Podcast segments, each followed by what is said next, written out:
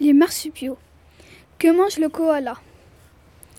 Les marsupiaux sont des, mammifères chez lesquels la femelle possède une poche abdominale dans laquelle elle porte son, son petit après sa naissance.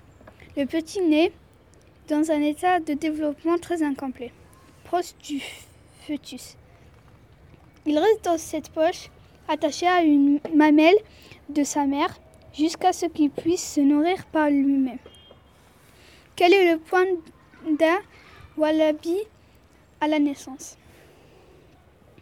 Comment s'appelle la poche du marsupial?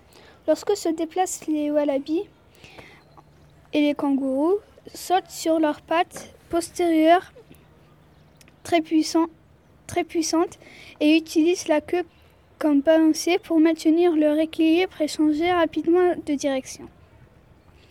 N'ayant pas rencontré de concurrents, de concurrents directs, le groupe des marsupiaux a pu se développer et se diversifier. On trouve alors dans, ce groupe des carnivores, des insectivores et des herbivores. Qu'est-ce que le thylacine? Les les marsupiaux se rencontrent principalement en Australie, Tasmanie et Nouvelle-Guinée.